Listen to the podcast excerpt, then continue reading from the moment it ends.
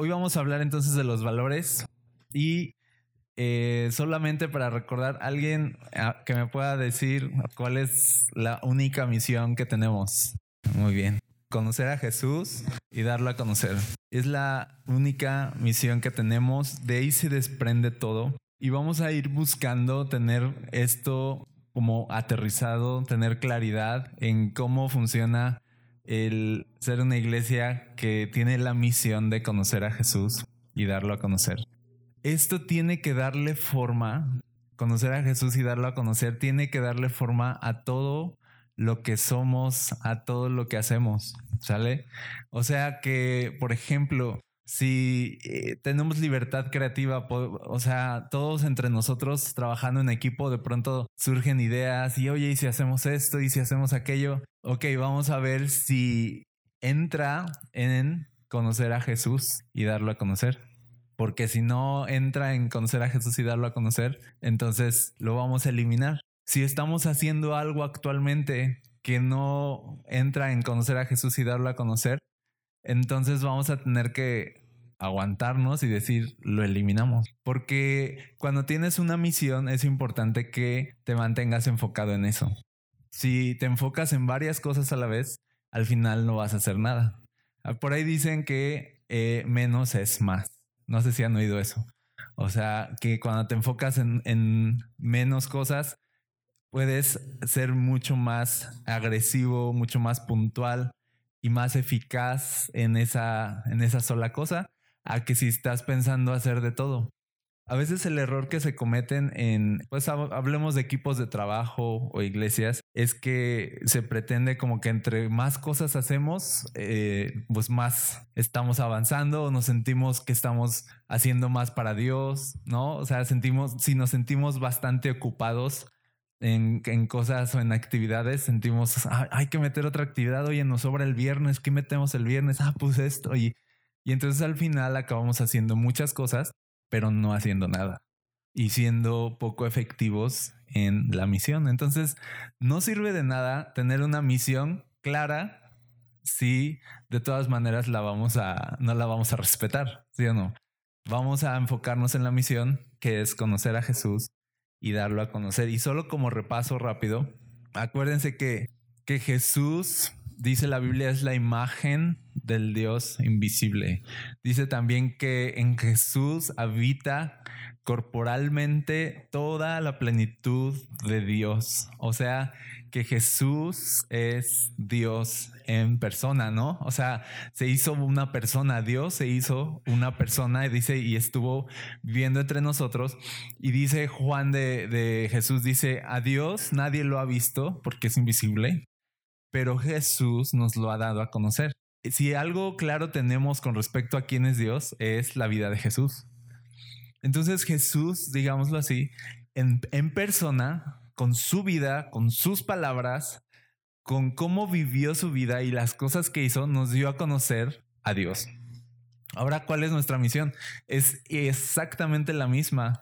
Nosotros con nuestra vida, con nuestro testimonio, con quiénes somos, y lo que hacemos, damos a conocer quién es Jesús, pero en persona, personificado. ¿Sale? No se trata solo de, aprendernos un manual de cómo eh, dar a conocer a Jesús y, y, qué palabras usar y así como algo técnico. No, no funciona así. Esto, esto es algo vivo.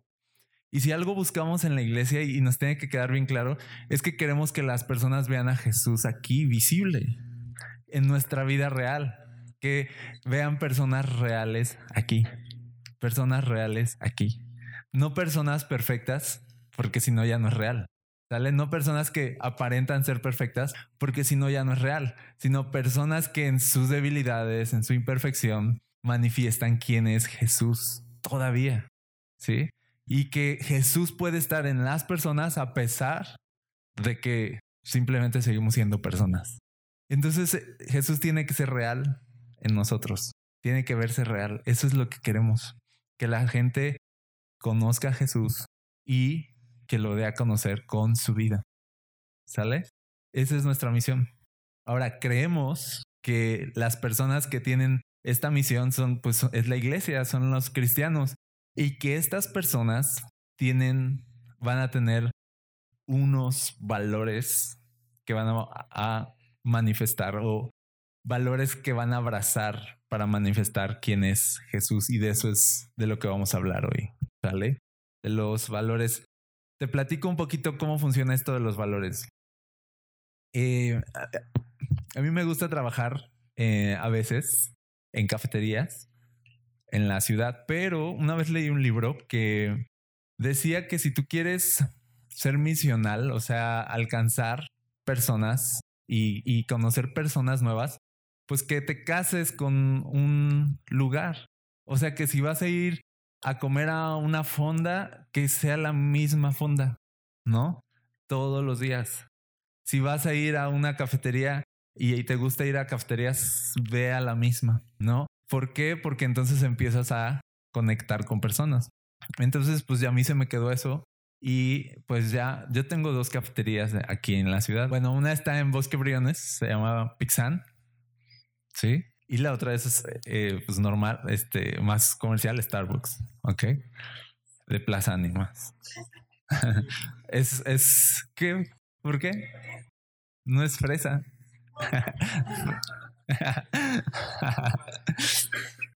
Entonces, son como mis dos lugares, de verdad. Y los dos lugares son muy chidos, son diferentes entre sí. Pero la diferencia es que un lugar tiene valores definidos y el otro no. De verdad. O sea, tiene, pueden tener el espacio muy bonito y pueden tener el café y todo lo que quieras, pero un lugar no tiene valores definidos y otro sí. No sé si ya saben cuál es el que sí tiene valores. Ok. Porque pesa. y ya sé que unos son este haters, haters de Starbucks por, por toda la parte acá no, de ah, explotación y no sé qué. Bueno, de todas formas tienen, tienen valores. Ahora, y yo les comparto, por ejemplo, que en el en Starbucks me conocen y, me llaman por mi nombre, me saludan, se despiden de mí por mi nombre, eh, empiezan a saber un poco de mí, a qué me dedico, ¿no? Yo también me sé historias de algunos de los baristas y me empiezo a aprender los nombres y, y hay, hay contacto. en Pixan también soy regular, de verdad.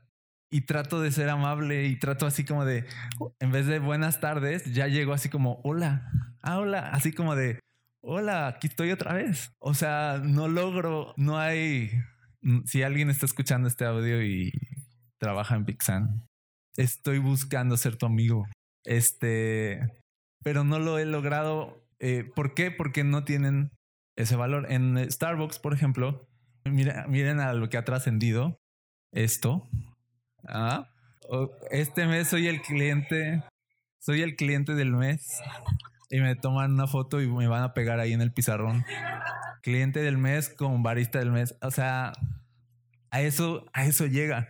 En este show de la foto y que la, todo este show, este, de la oportunidad de platicar y me dice, me dicen, o sea, que los, que una de las cosas que tiene de los valores es que quieren que Starbucks sea un lugar donde tú conectas con otras personas y donde entonces ellos van a buscar conectar contigo. Esa es la razón por la cual se esfuerzan, por ejemplo, en aprenderse tu nombre. ¿Para qué? Porque dicen ellos que Starbucks debe ser eh, tu tercer espacio en la vida. O sea, que tu primer espacio es tu hogar, tu segundo espacio obviamente va a ser el lugar donde trabajas, pero que ellos quieren ser tu tercer espacio, ¿no? Y entonces en ese tercer espacio también eres conocido. ¿Sí me explico? También eres parte, también formas parte de ese entorno. Entonces, eh, llega a este punto donde, por ejemplo, la verdad es que yo, yo sentí chido, ¿no? Así de, qué padre y todo esto. Si te gusta que te conozcan por tu nombre, si es así como que, aunque sea parte simplemente, a lo mejor sí es una filosofía y todo, pero al final pesa. O sea, al final sí pesa, al final, por ejemplo, esta chica me comentaba que cuando ella llegó, ella era muy seria, ella lleva tres años ahí trabajando, ¿no?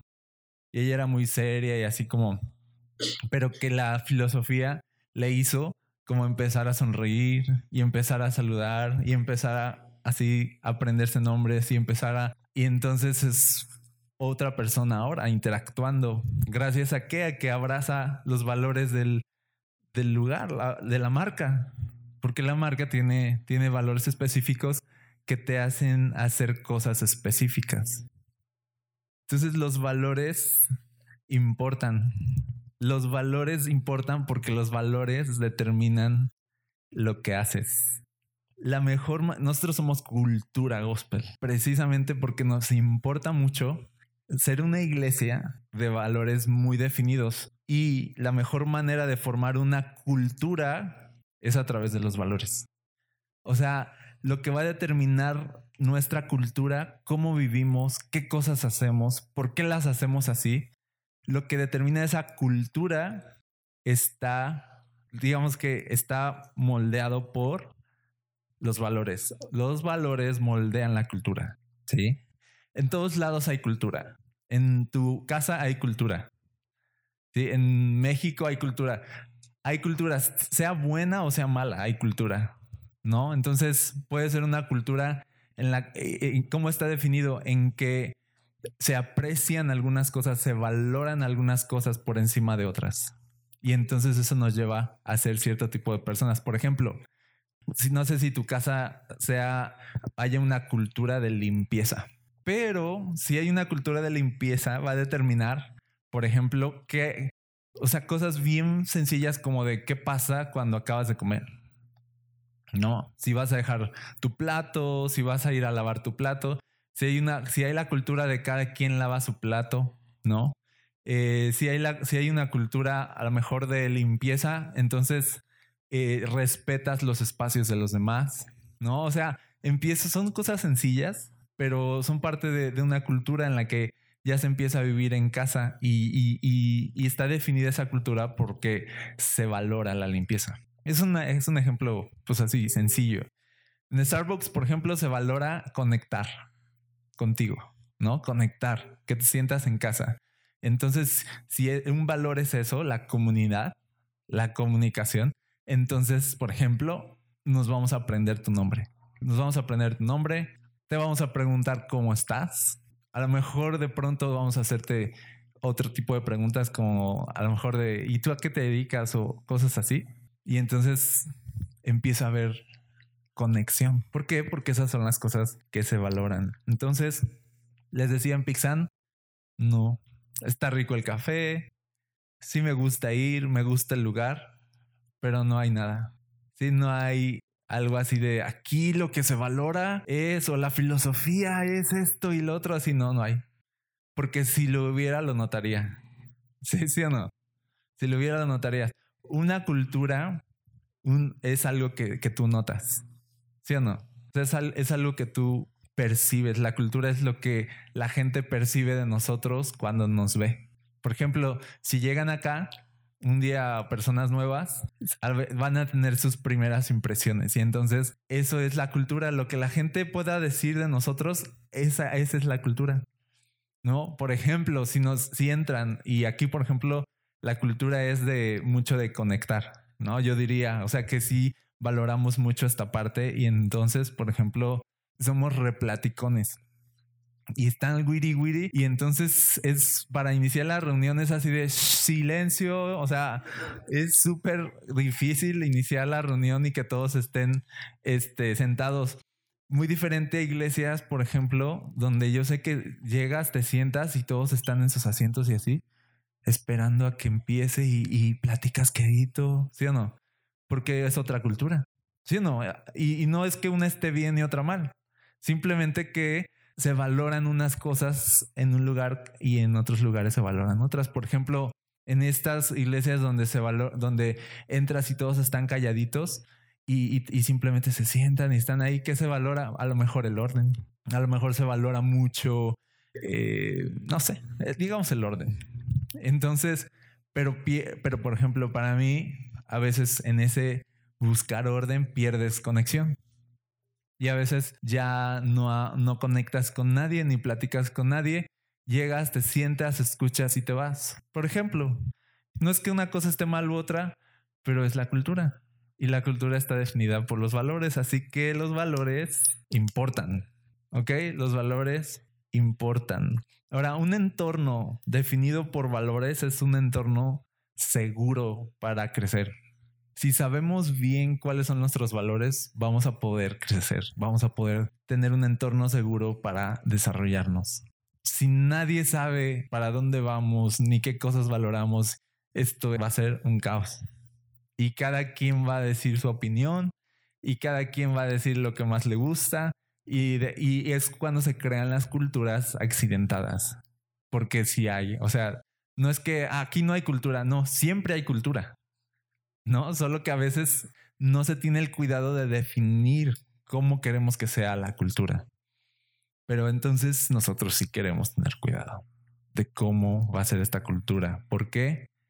Porque queremos ser un lugar seguro para crecer como personas, como cristianos, como familias, como iglesia. Y esto me lleva a esta pregunta. ¿Control o liderazgo? Y esto es algo que, que he estado escuchando eh, acerca del liderazgo, que el verdadero liderazgo es el que empodera a las personas, no que las controla. Sí, o sea, el verdadero liderazgo no es como de, de es por aquí y es así y es así y entonces todos así como controlados, sino que el verdadero liderazgo es como pum, te empuja, te lanza. Yo les comentaba por ahí en una comunidad que que uno tiene que preguntarse qué tipo de liderazgo quieres ejercer. Uno donde, uno donde tú sobresalgas entre los demás o uno donde tú puedas empujar a los demás para que sobresalgan. Y entonces nosotros creemos que cuando hay una cultura segura, definida por valores, entonces tú puedes empujar a los demás.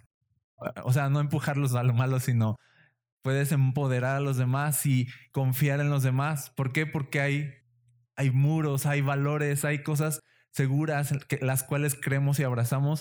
Entonces es un entorno seguro para crecer y ya no es necesario entonces controlar. Controlar es como cuando no hay puerta, no sé, no hay muros y en cualquier momento esto se sale de control y entonces sí hay que estar como jalando y jalando y jalando y controlando porque no hay nada definido y cada quien hace lo que se le la sesión no. Pero cuando hay valores definidos y los abrazamos y los creemos y nos apropiamos de ellos, entonces sí se puede ejercer un liderazgo donde hay libertad. Y queremos ser un, un, espacio donde, donde si tú vas a trabajar aquí en la iglesia, si vas a formar parte de un equipo en la iglesia, puedas tener libertad creativa. Puedas decir de, ok, vamos para allá, ok, puedo, se puede hacer así. ¿No? Y eso es, entonces ya estás ya no siendo controlado, sino ya tú mismo estás ejerciendo una especie de liderazgo, estás tomando decisiones. ¿Sale? Dice un, un pastor, es que su nombre es difícil de pronunciar. Dice, puedes tener control o crecimiento, pero no tener ambos. O sea, si tú controlas y controlas y controlas y controlas, no vas a crecer. Pero si hay liderazgo, empoderas, empoderas, empoderas, empoderas y das confianza, entonces hay crecimiento. ¿Saben por qué los equipos, por ejemplo, en la, iglesia no crecen? Por ejemplo, equipo de esto, equipo de medios, equipo de producción o equipo de audio equipo de niños y así como que siempre se está ahí batallando, ándale, participa, por favor. Eh, porque ejercemos a veces demasiado control y es difícil. Es difícil desarrollarse. Hay poca confianza. ¿Por qué? Porque no tenemos valores bien definidos. No tenemos una manera de operar bien definida. No sé si me estoy explicando esta noche. Entonces, por eso es muy importante los valores. ¿Los repasamos rápido? Ok, vamos. Ese es el primero, Jesús. Jesús es nuestra persona todo se trata de Jesús, de conocer a Jesús y darlo a conocer. Es de, dice, es a quien queremos conocer, es de quien queremos hablar. Todo comienza con Él, todo termina en Él. No existen respuestas, futuro o esperanza separados de la realidad de su existencia. Queremos que todos sepan quién es Jesús. ¿Para qué estamos aquí? Para que conozcan las personas a Jesús y nosotros conozcamos más a Jesús. Para eso estamos aquí. O sea, Jesús, todo se trata de conocer más a Jesús. ¿Sale? Eso tenemos que tenerlo bien claro así de, ¿y la iglesia? ¿Pero qué la, la iglesia?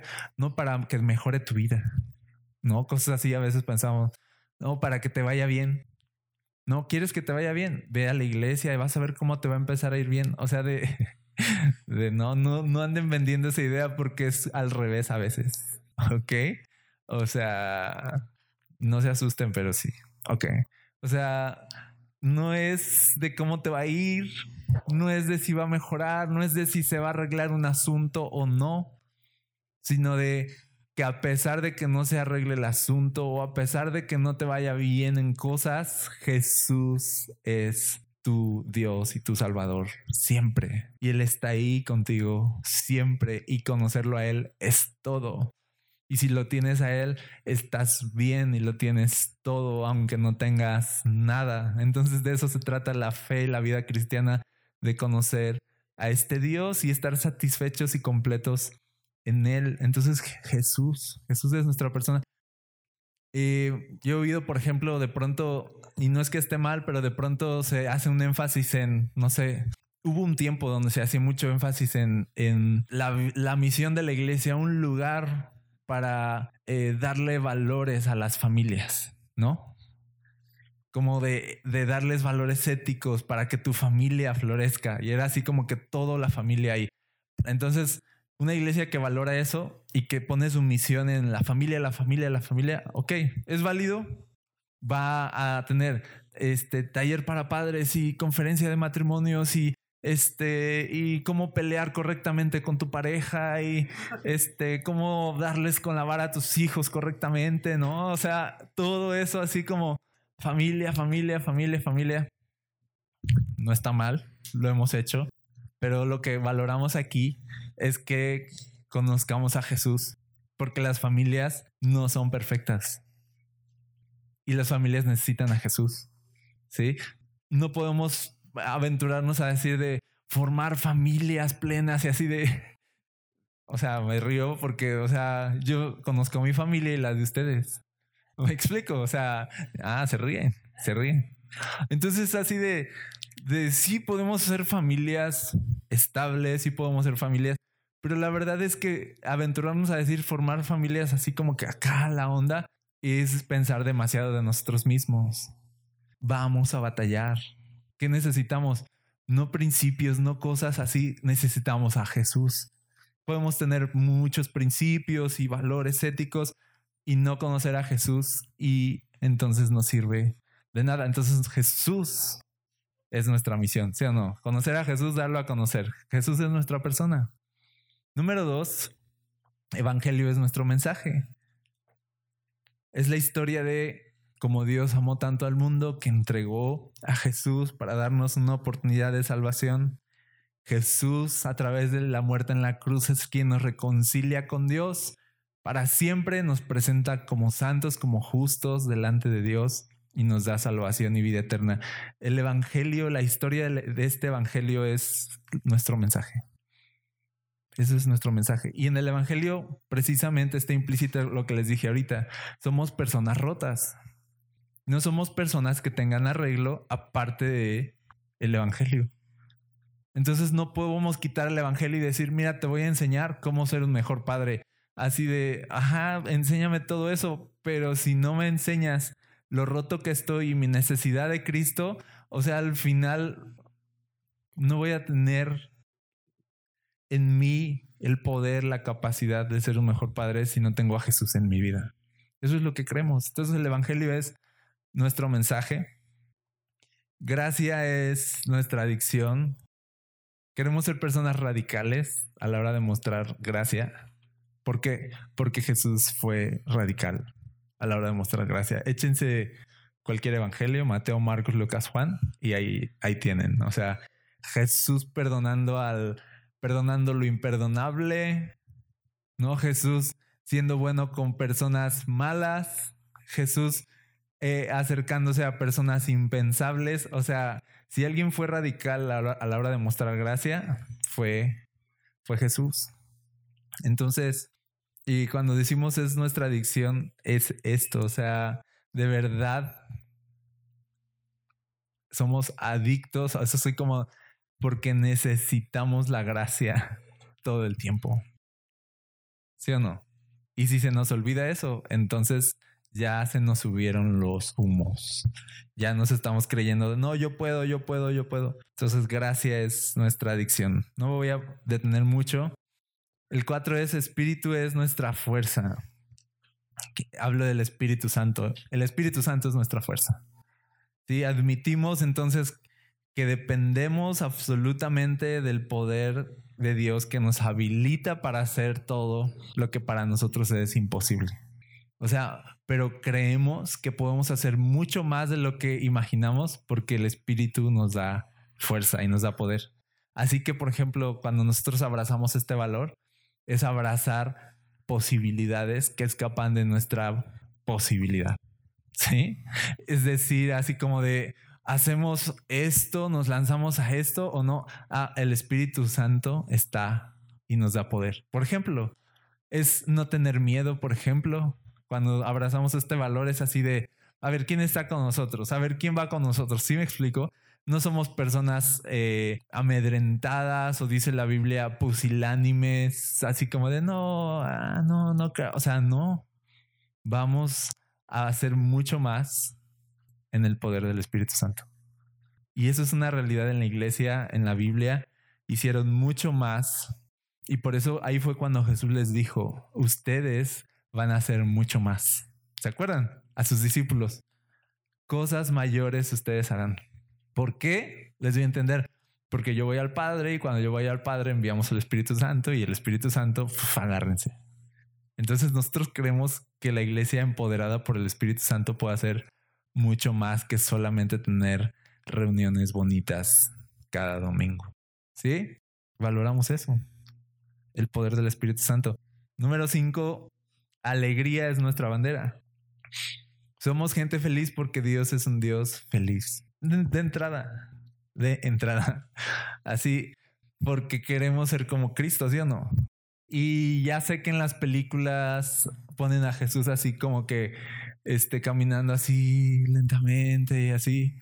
O sea, de claro que no. O sea, Jesús era tan, tan, tan feliz y con un rostro no solemne, sino natural y real. Y, y dice, ¿y cómo sabes? Pues porque los niños se le acercaban, por eso. Porque los niños no se le acercaban a nadie, por ejemplo, a los fariseos, ¿no? O sea, no se le acercaban a gente importante. Ni los padres permitían que los niños... Es, es como que tú vas con tu hijo chiquito, así que no entiende de eso y no sé, y pasa el presidente de la República o una persona súper importante y va y lo empieza a jalar del saco y así, tú así súper apenado, ¿no? Así de, no te acerques. Y eso fue lo que pasó con Jesús. Dice que la gente así bien quitada de la pena llegaban y le traían a los niños, cuando los niños no eran importantes culturalmente, no eran importantes. entonces, que ellos quitados de la pena sintieran la confianza de acercarse a un hombre como Jesús, nos habla de qué hombre era Jesús. Nos habla de, de que no era esta cosa así como que solemne y nadie que me toque. No. O sea, acuérdense cuando iba caminando y la gente dice que se le lanzaba, ¿se acuerdan? Y que lo apretujaban. O sea, qué falta de respeto. O sea, nadie tenía reparo. O sea, no le hacían desfile a Jesús más que en la entrada triunfal. No, pero no le hacían desfile, era así de, así de, porque no era esa persona. O sea, no era esa persona así de, o sea, no. O sea, era una persona que cuando un día una mujer que había sido prostituta entró y se arrodilló a sus pies a llorar, él permitió que la mujer se acercara a él cuando tampoco eso se podía. Y todos lo criticaban por eso, así de la gente se te acerca demasiado, gente de mala fama, niños, mujeres, o sea, ¿qué onda contigo? Y así, eso te habla de que Jesús no era este hombre duro, que Jesús no era este hombre así de solemne, así de, oh, sino Jesús era una persona con la cual tú querías estar. ¿Sí me explico? Y, y aparte la Biblia nos habla de que Dios, o sea, tú ves la historia de Dios en la Biblia y, y Dios es un Dios feliz. Tú ves la creación y dices, esta creación la hizo una persona que estaba feliz. ¿Sí o no? Somos gente feliz porque Dios es un Dios feliz. Además, nos alegramos en Cristo porque estamos completos, tenemos todo lo suficiente en Él. Y además, la parábola del hijo pródigo nos dice que el padre le hizo una fiesta a su hijo cuando regresó a salvo. Le hizo una fiesta, un banquete, se prendió aquello. Entonces, creemos eso de la iglesia, abrazamos ese valor de esto tiene que ser un lugar feliz ¿Sale? ¿Y cómo se va a manifestar eso? Ahorita ustedes lo van a hacer. ¿Sale? Ahorita ustedes lo van a masticar y platicar en equipos. Ahorita les voy a decir cómo. No os pongan nerviosos. Pasión es nuestra respuesta.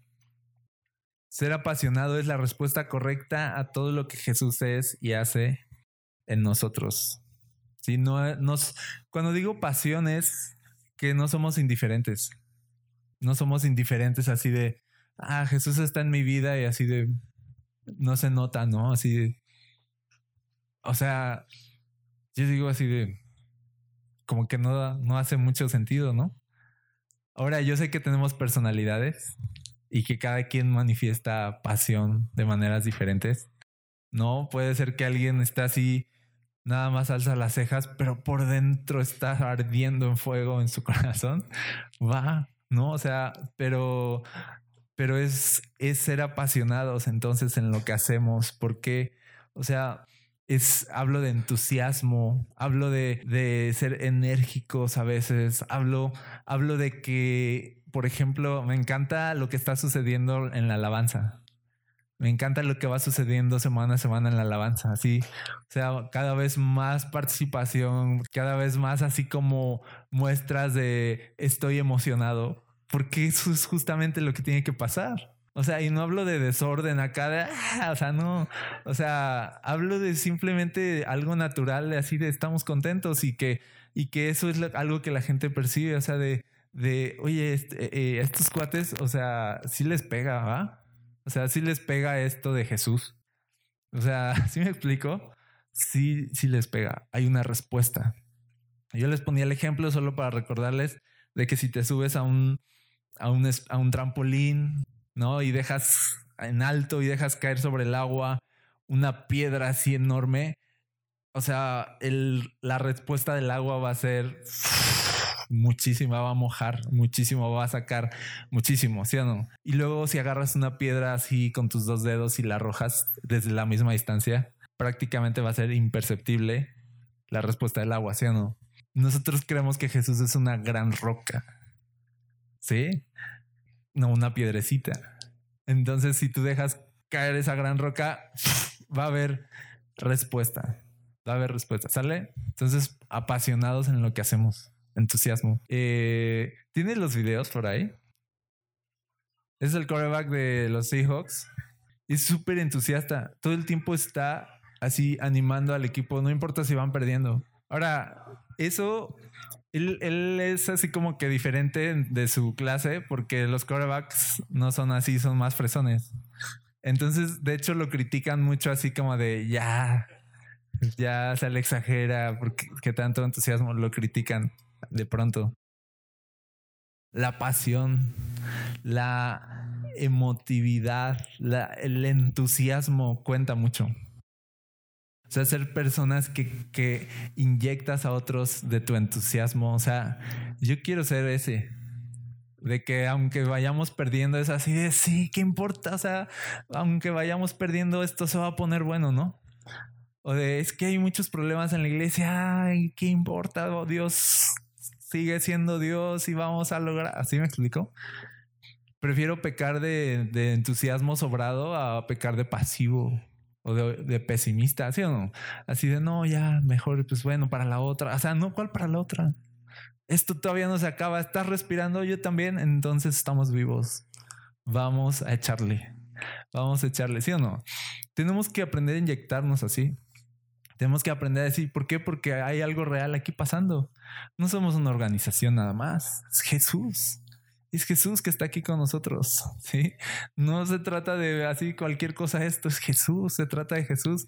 O sea, da para entonces sí vamos a aplaudir y de pronto vamos a hacer uh, y de pronto y a la hora de servir y a la hora de prepararnos para servir. O sea, cualquier cosa que hagamos la vamos a hacer con ese entusiasmo y le vamos a inyectar entusiasmo y pasión a lo que hagamos. ¿Sale?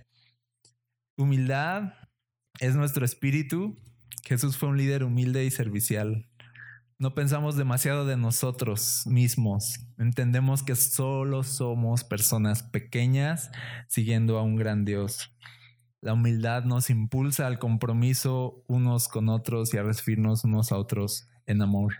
Una de las características de la humildad, por ejemplo, es no pensar desmedidamente de ti mismo, pero también pensar en los demás como superiores a ti mismo. Humildad. Ahora les voy a poner otro de NFL, de humildad. También de los Seahawks, son el mejor equipo de la NFL, ¿no? ¿De qué otro equipo les voy a poner videos? Ok, esto es lo que está pasando. Ahí están anotando un touchdown, ¿no? Ese es el... Checa, ¿puedes ponerle pausa ahí tantito? Ahí Chris Carson es el titular, el corredor titular. ¿no? La estrella en ese momento. Entonces él se echa una corrida de varias yardas. O sea, casi ya los deja en zona de, de pues prácticamente de anotación. Se echa una corrida de varias yardas en la fleta, llega hasta ahí. Entonces, fíjense, se para y le hace señas ahí a Penny, que es el 20. Ahora entra Penny y anota. Dice, todos piensan que piensan que nosotros por ser como que tú eres el titular y yo soy tu banca, pues deberíamos odiarnos, así como de ojalá que te lesiones, ¿no? Ojalá que, que te saquen para que yo pueda empezar a brillar. Pero este cuate lo deja en zona de anotación y, y entonces lo llama y le hace así señas. Y entonces a la siguiente jugada, donde ya la tenían facilita para anotar, anotar entra él y le da la oportunidad a él. Entonces dice que él pues prácticamente se hizo a un lado después de su corrida para que su compañero pudiera anotar. Todos piensan que ellos se deberían odiar, dice, pero en realidad este tipo de cosas es en las que nos demostramos el amor en la, en la cancha, ¿no? demostramos humildad. No es de yo quiero sobresalir, yo quiero anotar, yo quiero los, o sea, que me vean, sino es de que sobresalgan los demás, que los demás los vean, que los demás destaquen, yo lo quiero hacer y yo lo voy a hacer todo, no, que lo hagan. ¿Sí me explico? Cuando abrazas el valor de la humildad, entonces aprendes a valorar también, aprendes a valorar a los demás, aprendes a empujar a los demás, aprendes a confiar en los demás, ¿no? Cambian las cosas cuando abrazas valores así. Y el último es el honor. Honor es nuestro código. Celebramos y afirmamos el valor de las personas que nos rodean, pues todos somos creados a imagen de Dios y somos parte de una sola familia. Como familia creemos lo mejor de cada, persona de cada persona y no dejamos que sus errores definan su identidad. Honor, honor, honor, honor. Cuando Noé, después de salir del arca, se emborrachó, dice que plantó una viña y se emborrachó. Para celebrar, ¿no? Yo creo. Así de, estamos vivos. Pues se le pasó la mano y se emborrachó. No sigan su ejemplo pero dice que quedó desnudo en el suelo. O sea, estuvo buena Y entonces dice que uno de sus hijos lo vio desnudo y fue a llamar al otro. Así de mira, y así como para hacer burla de su papá. Pero uno de sus hijos, en vez de mirar, dice que entró de espaldas, tomó un manto y, y tapó su desnudez. Eso es honor. Y Dios, dice la Biblia, que bendijo a ese hijo que honró a Noé y al otro, el otro prácticamente toda su familia y, su descendencia eh, les fue de la patada. Porque uno supo honrar y el otro no. Debemos de abrazar la cultura de honor. ¿Qué pasa cuando un hermano peca contra ti? Honralo. ¿Qué pasa si alguien se equivoca? Dice, el amor cubre multitud de faltas. Si no es así de, yo sabía desde el principio. No, o sea, de, ya, ya sabía desde que te vi. No, se te veía luego, luego que no servías para esto. No, cosas así de tú ni cristiano. O sea, ¿cómo te atreves a llamarte cristiano? Te me sales ya de esta. O sea, ¿sí me explico? A veces somos así, pero honor es, es pensar lo mejor de cada persona. Dejar que, como dijo Jesús, por sus frutos lo van a conocer, no por sus errores. Errores todos vamos a cometer. Pero honor es decir de, sí, hiciste esto mal, pero tienes 15 cosas que haces bien. ¿sí? Y en esas cosas yo me voy a fijar. Eso es honor. Y abrazar esa cultura de honor va a hacer toda la diferencia cuando somos una iglesia, ¿sí o no? Pero de verdad abrazarla. Entonces, estos son los valores. Jesús es nuestra persona, Evangelio es nuestro mensaje, eh, gracia es nuestra adicción, espíritu es nuestra fuerza, alegría es nuestra bandera, pasión es nuestra respuesta, humildad es nuestro espíritu, honor es nuestro código.